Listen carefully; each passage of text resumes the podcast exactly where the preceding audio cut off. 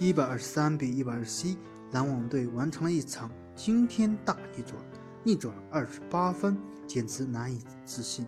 导演这一切的是一位熟悉的湖人旧将拉塞尔，全场砍下四十四分，单节二十七分。这份数据不是来自哪位超级巨星，而是来自一五年的榜眼秀丹吉洛拉塞尔。拉塞尔，湖人球迷一定很熟悉，一五年被湖人。以榜眼签选中，拉塞尔很具天赋，但是湖人没有给他多少机会。对比球哥，湖人更相信球哥的上限会比拉塞尔更高，所以主动放弃了拉塞尔。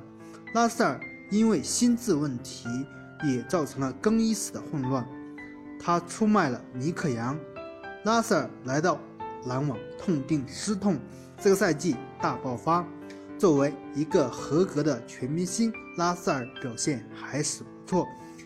具体能不能成为超巨，我们不知道。但是肯定的是，湖人队一直在犯错。交易拉塞尔，交易兰德尔，再交易祖巴茨。魔术师打篮球是一位为队友传奇的、为队友传球的神奇魔术师，现在成为联盟。为各支球队输送新鲜血液、输送人才的魔鬼手魔术师，真是屌炸天呀！